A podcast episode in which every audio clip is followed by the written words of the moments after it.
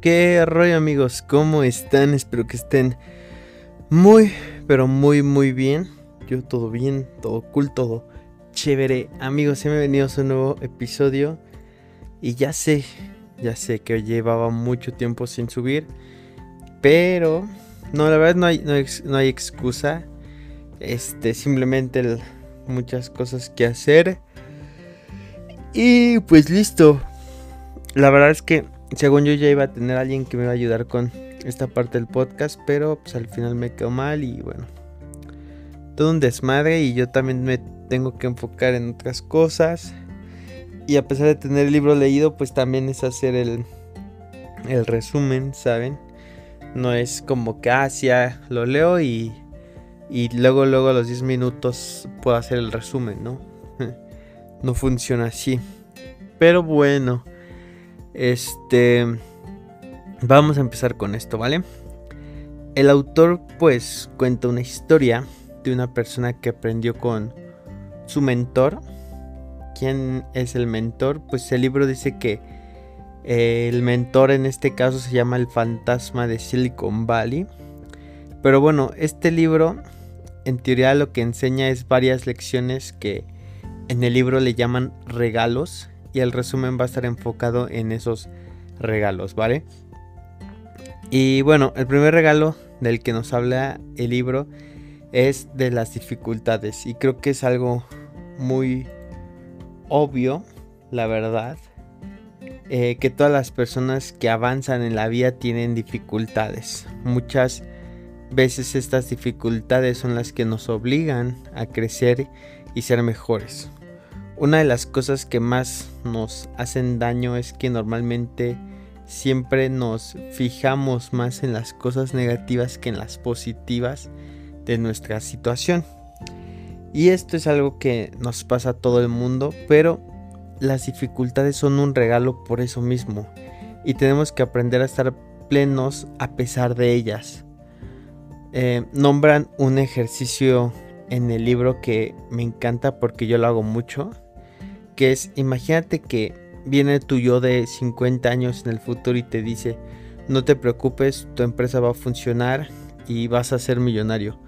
¿Cómo te sentirías el día de hoy? ¿Te sentirías estresado o te sentirías mal en este momento si viniera tu yo del futuro a decirte eso? Pues no, sabrías que es algo que va a pasar. Ahora, no pasa porque si alguien te dijera eso, igual ya no caminarías y no le pusieras el mismo esfuerzo. Pero piénsalo así. Imagínate que vas a llegar, ¿cómo se siente? Ya no hay estrés, es lo mismo. Solo caminas el camino. Te, levantas temprano, planeas la estrategia de tu negocio, te despiertas temprano, te duermes tardes. O sea, caminas para llegar allá pero ya sin toda la carga mental de pensar en qué pasará si no lo hago. ¿Sabes? ¿Qué pasará si no logro lo que, lo que, me, lo que me prometí, no? Y justo en el libro hay una frase que dice, fuiste creado para ser una persona victoriosa, no una víctima. O sea que las personas victoriosas son las que ven la dificultad como un desafío y la víctima lo toma como algo que lo domina, que le causa estrés, que se queja de que exista la dificultad. Entonces, la perspectiva en que vemos las cosas de la vida afectan en cómo actuamos y cómo nos sentimos. Podemos eh, escuchar estas palabras ahorita y sentirnos bien, pero no todo el día y, y todos los días tenemos ese impulso. Por eso eh, aquí es donde entra tu perspectiva. Tomarás lo que te pasa como una persona victoriosa o como una persona víctima. Por ejemplo, cuando estás en, en bancarrota, dime tú, por más, ¿por qué, qué vas a pelear? Tú dime hay personas que se ponen bancarrota, pero ¿qué pierdes, cabrón? Si, si peleas por salir. Ya no tienes nada que perder y tienes todo que ganar. Cuando estás abajo solo puedes ir hacia arriba. Científicamente está comprobado que cuando uno piensa positivo, nuestro cerebro es más probable que encuentre una solución. Las personas pueden cambiar su vida cambiando su actitud. ¿Vale? El, segundo regalo es el dinero. La frase que aquí me gustó mucho es la de el dinero no compra la felicidad, pero su ausencia tampoco. Hay muchas personas y cada una de ellas piensa diferente con respecto al dinero. Y sí, es verdad que muchas veces si no eres feliz con dinero tampoco lo serás con él. Porque la felicidad no viene del dinero, sino de cómo decides sentirte en tu día a día con las situaciones diarias. Pero bueno, hay varios temas destacables en este tema. Primero, los amantes falsos. Que eso se refiere que el dinero siempre te va a comprar muchas cosas. Amistades, casas, carros, etc. Pero eso no te define porque todo eso se va en el momento que dejas de tener dinero. Un consejo que dan en el libro es que cada dólar debe servir para convertirte en una mejor persona. Y con esa premisa en, mente, no vas a caer en esa trampa, ¿vale? Segundo punto, el dinero se esfuma de las manos de aquellos que se dejan seducir por charlatanes inexpertos. ¿Cuántas veces no hemos escuchado a personas que venden formas sencillas y rápidas de hacer dinero? ¿No? Esto es una mentira los negocios son difíciles. Que hay negocios como el, como el multinivel que te los venden de esa forma, ¿no? Pero quien es un profesional de ese negocio del multinivel te dice la verdad, que es como cualquier otro negocio donde se tiene que trabajar mucho y ser constante. ¿Vale? Tercer punto, el dinero escapa de las manos de aquellos que invierten en negocios que no les son familiares. Cuando un negocio no te es familiar, no es una buena opción, y menos al principio. Creo que igual cuando eres un empresario exitoso puedes intentar nuevos negocios, pero empezando es muy probable que fracases, ¿no? Entonces, el empresario que ya es exitoso puede hacerlo porque ya puede ser un poco más creativo por la masa de dinero que tiene apoyándolo atrás ¿no? del proyecto. Cuarto punto, el dinero permanece en las manos de aquellos que siguen los consejos de los sabios. Este punto es muy simple. ¿Quieres ser millonario? Eh, ¿Quieres ser millonario? Pídele consejo a un millonario. Así como si quieres hacer pan no le pides consejo a un herrero. Siguiente punto es Vivir barato. A nadie le importa lo que tienes, solo a ti. Muchas veces el dinero se nos va porque vivimos por encima de nuestras posibilidades. Uno tiene que ser sincero y saber que hay cosas que no necesitamos, ¿vale? Siguiente punto, no tengas miedo a fregar unos cuantos platos. Esto se refiere a trabajar para alguien en lo que vas ahorrando para construir un negocio o vas creando uno. Hay una frase que me encantó en este punto que dice, quien no es capaz de ensuciarse un poco las manos, tampoco es merecedor de, algo mejor. ¿Vale? Siguiente, aléjate de los préstamos.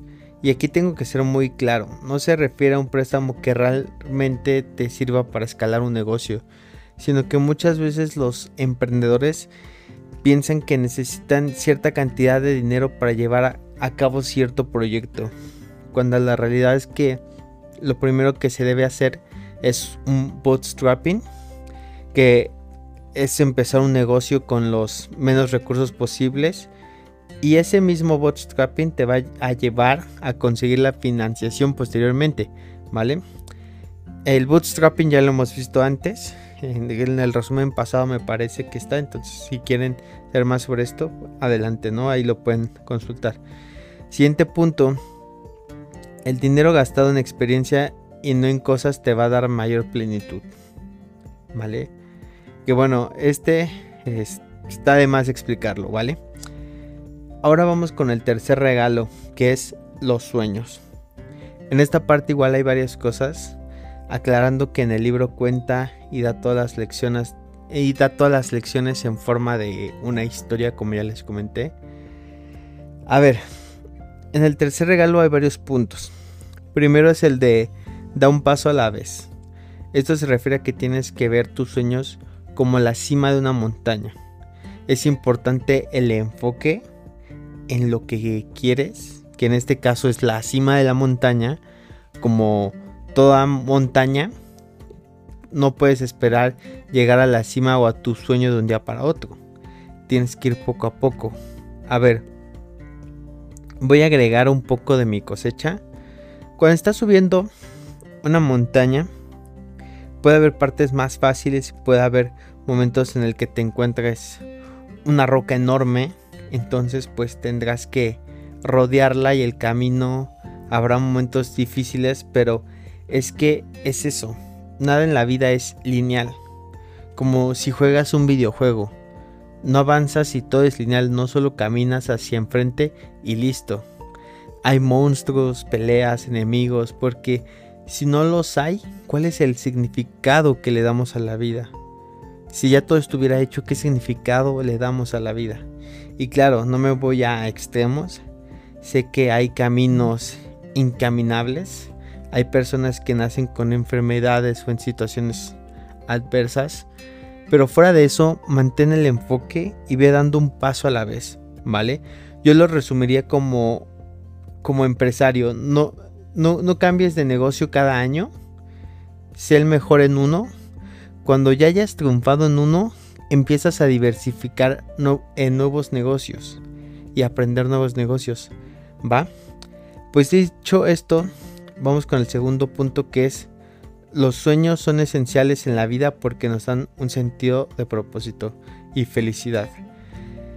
En un estudio que se hizo en Harvard en 2010, se concluyó que la felicidad se basa en tres cosas. Primero, hacer el bien a los demás. Segundo, hacer cosas en las que somos muy buenos. Y tercero, hacer cosas buenas por nosotros mismos. O sea, que cualquier sueño que tengas en la vida es muy probable que involucre alguno de estos tres bienes necesarios para ser feliz. Y también son útiles para crear negocios exitosos, ya que los emprendedores que buscan hacer el bien a los demás y se enfocan en hacer algo en lo que realmente son buenos, no solamente logran hacer algo bueno por sus vidas, sino que tienen más probabilidades de tener el éxito empresarial y encontrar un propósito en la vida. ¿Vale? Pinche frase chingona. ¿O no? Bueno. Vamos por el tercer punto, ¿no? Que es que los sueños son, implican cambios. En este punto el autor dice una frase que dicen que los aviones no se crearon para mantenerse en la Tierra. Básicamente este punto va al grano, salir de la zona de confort. Los sueños no se cumplen si sigues en tu zona de confort, ¿vale? El siguiente punto es encontrar un mentor. De la misma manera que todo deportista necesita un entrenador para ganar, tú también lo necesitas para conseguir tu sueño. Alguien que esté detrás de ti, aconsejándote sobre cómo hacer o no, o cómo no hacer las cosas. Y, y sí, o sea, que quizás un mentor te haga dar solo algunos pasos, pero el mentor te ayuda mucho, te ayuda a ir más rápido. O sea, hay muchas razones del por qué los mentores son buenos, pero bueno, las razones varían de persona a mentora, de persona a persona, pero los mentores proporcionan información y conocimiento para empezar. El mentor también te puede mostrar áreas en que necesitas mejorar. Los mentores también están ahí para cuando necesites motivación. El mentor eh, eh, muchas veces también funcionan como buenos conectores. O sea, conectarte conectarte con personas con las que de otra forma no podrías conectar o contactar, ¿vale? La mejor forma de conseguir mentores es buscar a personas que admires y ver si están dispuestos a ayudarte. Muchas veces te vas a sorprender de la bondad que hay en las personas, ¿no? Y bueno, ahora vamos con el cuarto regalo, que es el regalo del trabajo. ¿A qué se refiere esto? Vamos a ver. Primer punto, necesitas un plan financiero personal. Tenemos que entender que el emprendedor es un que el emprender es un deporte de alto riesgo. Por eso es que necesitas un plan financiero que esté que, que este punto como tal es parecido a lo que ya les había mencionado de que si vas a emprender Puedes tener un trabajo vehículo que pague tus deudas, que te permite seguir invirtiendo. Aunque el autor también recalca que, que él, que solo se dedica a emprender y que él tiene un trabajo vehículo. Ahora, la persona que tiene un trabajo vehículo y el, y el que solo se dedica a emprender, no es que ninguna, no es que uno esté mejor que la otra, sino que cada una de las decisiones que tienen, que hay en esto, tiene consecuencias. No solo se trata de crear un plan financiero para la empresa, para la empresa sino también un plan financiero personal. Emprender no tiene que ser como un todo un, o nada.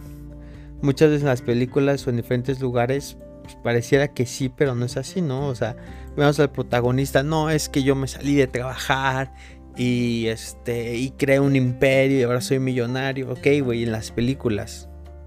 ¿Vale? Entonces en la vida real no no pasa así. Por eso se hacen películas de esas historias, porque no son comunes. Lo común es que lo hagas lo más inteligente posible, tengas un empleo vehículo y poco a poco vayas creciendo un negocio, ¿vale? Eh, segundo punto, que precisamente es sobre ese tema, es sobre el círculo del emprendedor. ¿A qué se refiere esto? A que podemos ir de, un, de empleado a empresario aprovechando la estabilidad, el flujo efectivo, los contactos y la plataforma de, y la plataforma de entrenamiento que te ofrece un trabajo para apalancarte para crear tu propia empresa, ¿vale?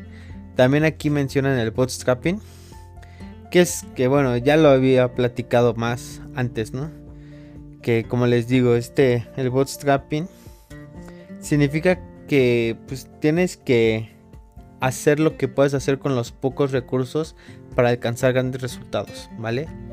Este, esta parte también está en el libro de How I Build This, que es el resumen pasado, si quieren ir a escucharlo. Entonces, si ahorita piensas algo como, ah, pues sí, güey, no mames, qué fácil. Ve a escuchar el resumen para que entiendas realmente de qué estoy hablando este, con este tema de bootstrapping, ¿vale? Bueno, ahora vamos con el quinto regalo, que es la confianza.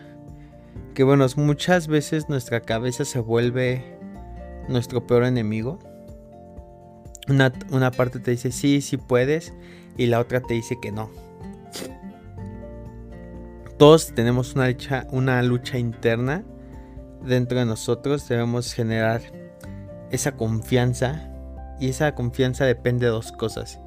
Del carácter y la competencia. El carácter comprende la integridad, las motivaciones y las intenciones de las personas. Y la competencia comprende las capacidades, habilidades y resultados. Em, ¿Y qué quiere decir esto? El carácter tiene que ver con la forma en que un líder afronta los desafíos para que la gente pueda confiar en ti y te vea desde un punto desde un punto positivo tendrá en cuenta tu integridad en los negocios y las intenciones de hacer bien o el mal y la competencia tiene que ver como dice la palabra con ser competente desarrollar las habilidades, las habilidades que no solo te hagan sentir capaz a ti, sino que los demás te vean con esa capacidad para hacerle frente a los desafíos. O sea, un banco no te va a prestar un millón de dólares para crear un negocio si no te ve competente para darte ese préstamo, ¿no? Entonces, en general, la confianza, recuerda, carácter, competencia. Eh, entonces, para generar confianza, claro, está lo que ya muchos sabemos que debemos trabajar. No intentar ser otra persona, enfocarte en tus atributos positivos, no compararse con los demás, etcétera, ¿no? Ok, vamos con el sexto regalo que es la gratitud.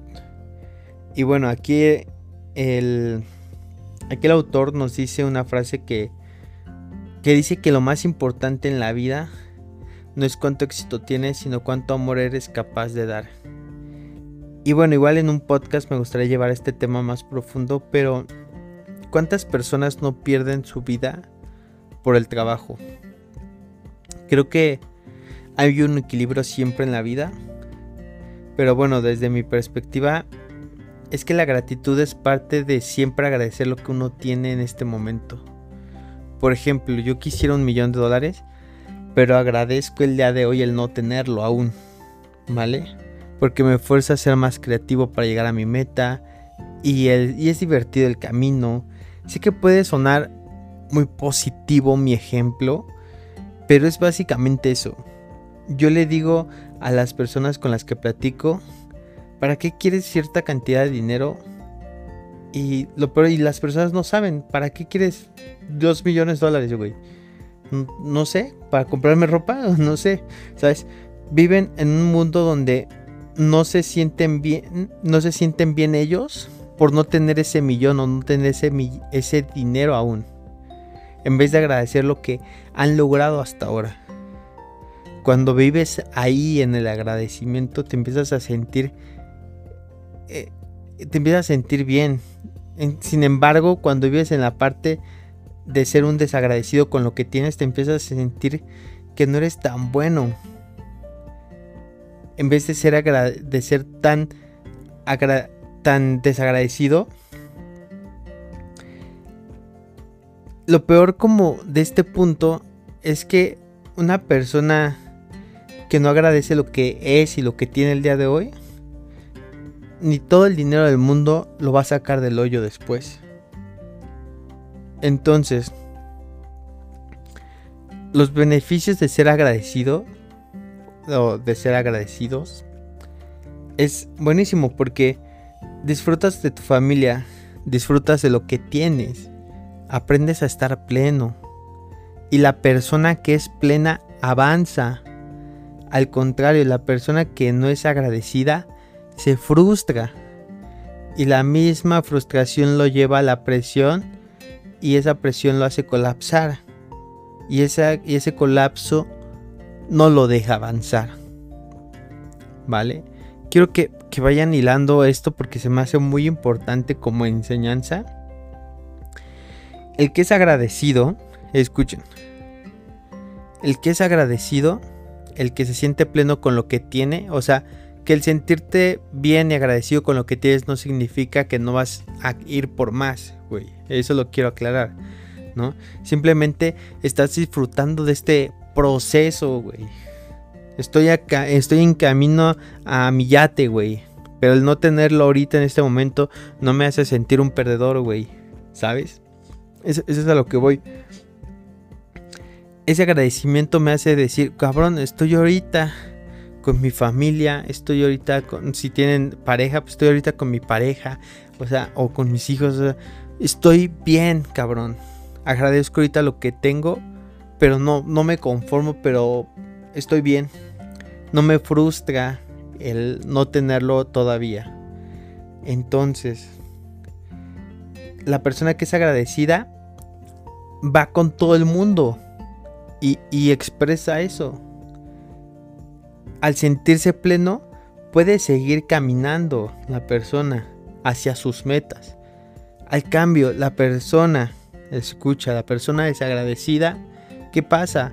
que dice, ay no, no estoy feliz con mi familia, no estoy feliz con donde vivo, no estoy feliz en lo, en lo que trabajo, me frustro, estoy emputado, me presiono, me colapso y de repente me tiro en la cama uno o dos meses, de repente otra vez lo vuelvo a intentar y otra vez vuelvo a colapsar y pum, y de repente parece, pasaron 10 años, 20 años y no, lo, y no, no has avanzado nada. Entonces, la importancia del agradecimiento es esa. Hay estudios que se han hecho sobre los beneficios del agradecimiento y estos son algunos que, menciona el libro, ¿no? Que ser agradecido físicamente ayuda al sistema inmunitario, inmune, ¿no? Eh, que tienes menos molestias por dolores, que la presión sanguínea te baja, eh, que también las personas agradecidas ejercitan más y cuidan más su salud, que duermen más se sienten mejor al despertar. También hay eh, efectos psicológicos que tienen más altos niveles de emociones positivas, que se sienten más alertas, vivos y despiertos, experimentan más alegrías y placer y son más optimistas y felices. Y beneficios sociales, que son que son más útiles, generosos y compasivos, son más indulgentes, son más extrovertidos, se sienten menos solos y aislados.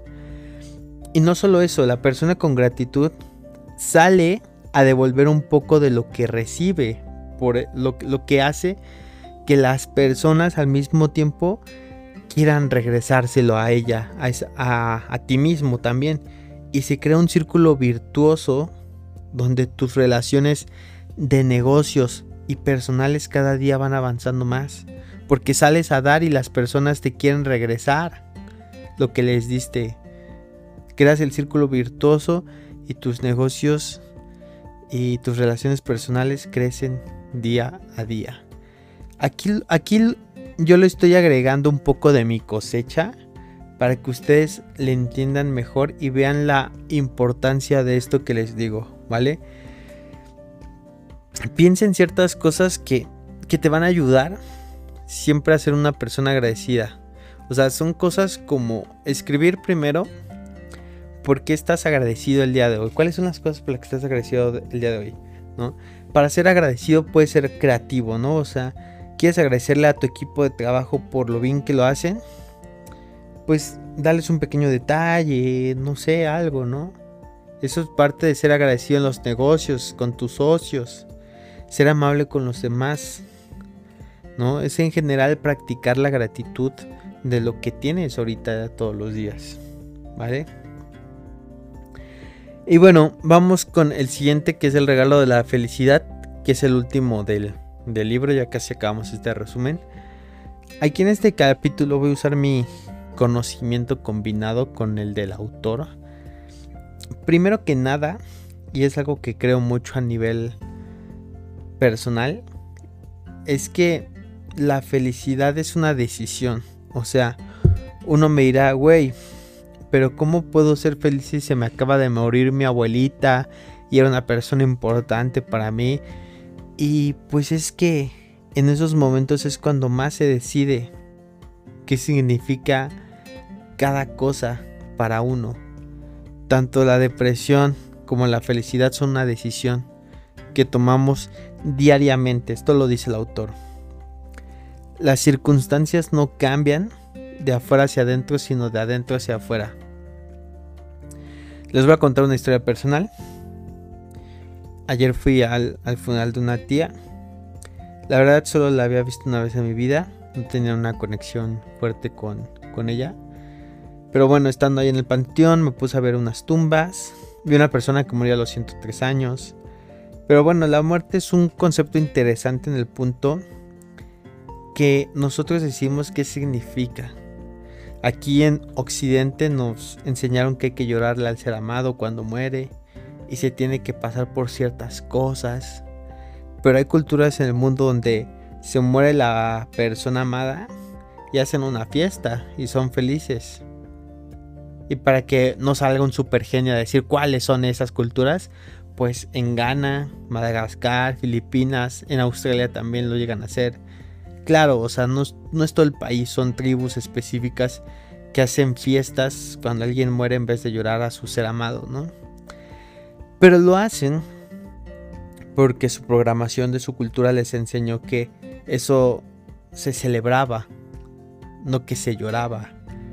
Y pues desde mi opinión personal es lo mismo, es, es que yo decido lo que significa cada cosa que pasa en mi vida. Y si la muerte de mi abuelita me sirve para tirarme a la mierda y, deprimirme, lo puedo ver así o lo veo como una forma de agradecerle a la vida por tenerla, porque me dejó, mi abuela me dejó grandes lecciones de mi vida y cumplió un propósito en mi vida aquí en la tierra. Y eso no significa ser insensible. O sea, güey, o sea, si un familiar mío se muere, lloro, cabrón, ¿sabes? Pero a ver, una cosa es, es que me tira la mierda y otra cosa es resignificarlo. O sea, no quiere decir que a partir de ahora no te afecta nada y no vas a llorar a tu abuela si se muere. Significa que cuando el ego y el dolor de no tenerla eh, ya junto a ti, nunca más, por lo menos de forma física, em, entiendas que su muerte fue porque te dejó su misión de porque su misión de vida era cuidarte o sacarte adelante o la muerte de tu padre, tu madre, tu tío, etc. A lo que voy es que tú tienes el poder de decidir qué significa algo para ti. Así como las tribus alrededor del mundo decidieron que la muerte significaba algo bueno, tú tienes el poder dentro de ti de resignificar lo que te pasa. Si te robaron el celular, tienes el poder de decir que es la prueba que te mandó la vida para ver si eras tan chingón para comprarte uno nuevo y más chingón, ¿no? O lo puedes ver como me lo robaron porque eh, yo tengo la peor suerte y nací con mala suerte. ¿Sabes? Hay dos formas de ver diferentes de ver un mismo suceso, ¿no? Al final ninguna de las dos es cierta ni falsa es tan cierta o es tan falsa como tú lo decidas. Porque dentro de tu cabeza tú lo decides y te lo repites tantas veces, te lo puedes repetir tantas veces hasta que te lo crees tanto que aunque tú inconscientemente te que aunque tu inconsciente o tu mente subconsciente, pues sí, por así decirlo, te lance malos pensamientos de que no, no es cierto, tú conscientemente te lo dices, no, no es cierto, mi cabeza y mis pensamientos no soy yo, yo decido que esto significa esto y fin. ¿Vale? Es más fácil decirlo que hacerlo, claro. No voy a decirte, pues nada más hazlo y ya. Claro, es como si, si Messi me dijera que es bien fácil ganar una final de Copa del Mundo le voy a decir, claro, güey, es que tú eres Messi, güey, para ti es fácil, ¿no? O es, alcanzable.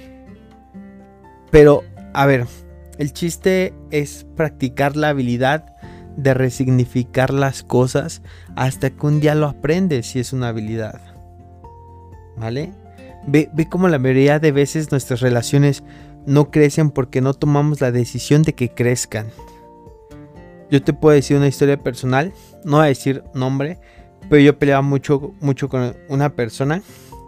El día que aprendí que sus enojos, a mi parecer estúpidos, no significaban que me tenía que enojar yo también y cerrarme a la relación y que fuera de, de más a menos esa relación, yo decidí que esos enojos estúpidos para mí significaban como, órale, güey, ya va ya, ya, ya, empezó, ¿no? Ya empezó con el enojo, con su típico enojo. Ay, sí, güey, ya sé cómo eres. Órale, ¿no?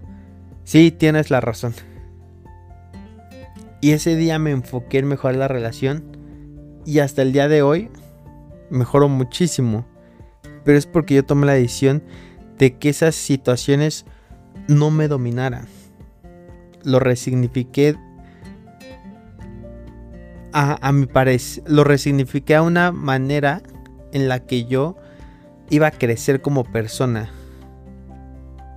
¿Vale?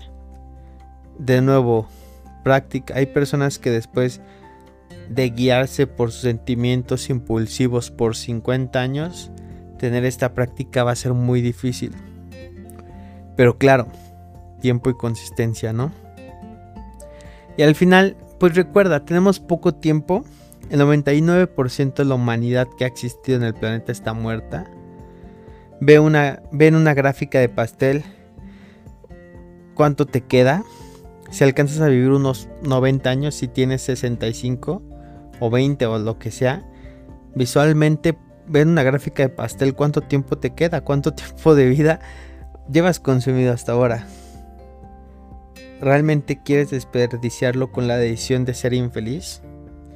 De nuevo, como la parte de responsabilidad que tengo al decir esto, hay muchas variantes en la vida, hay enfermedades mentales a las que yo no les puedo decir practica y resignifica esto y listo. No puedo decir a un esquizofrénico, no sé, cualquier otra enfermedad mental, no le puedo decir practícalo, ¿no? Porque pues no. Pero si eres una persona bien, sin problemas mayores, es súper lograble todo esto que te digo. No te pongas como excusa que no, es que mi familia, no es que qué tal mamada, que la chingada. Las excusas las encontramos en cualquier lado. No, no trates de justificarte tú mismo. Pero bueno, todas estas lecciones, tómalas. Estas son todas. Esto es todo el resumen del libro. Se me hizo buen libro, la verdad. Es un libro que me hizo pensar situaciones chingonas, la verdad. Lo recomiendo si puedes leerlo. Léelo, muy recomendable. Recuerda que si te gustó mi contenido y lo que yo hago aquí, me puedes seguir y me ayudarías mucho a seguir creciendo toda la comunidad en YouTube, en Spotify, en Apple Music, en todas las plataformas, ¿vale? Y bueno, también no te olvides que también tengo mi Instagram, donde publico ahí algunas frases, algunas cosas así de valor también. Y em, nada, sígueme. Y si quieres hablar un ratillo por ahí también, chido. Luego ahí me, hablan y saben que, que sí contesto. Pero pregúntenme cosas en serio, güey.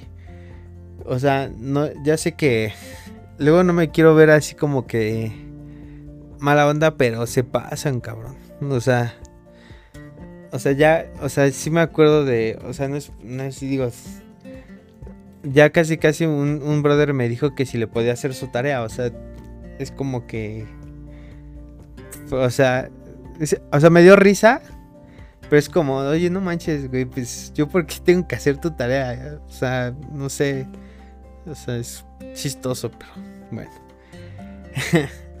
tengo que parte de crear contenido. Este, no olviden que los amo. Cuídense. Bye.